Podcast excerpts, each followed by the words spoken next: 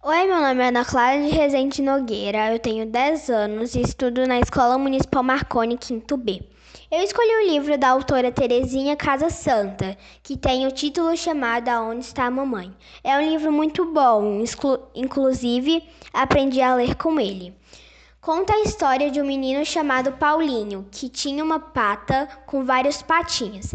Até que um dia o gavião apareceu e assustou a mamãe pata, e ela fugiu e os patinhos ficaram sozinhos.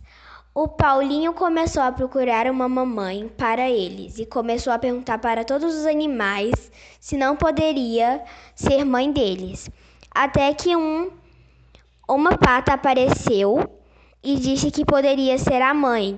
O Paulinho foi embora para casa e os patinhos viveram felizes para sempre com a mamãe pata.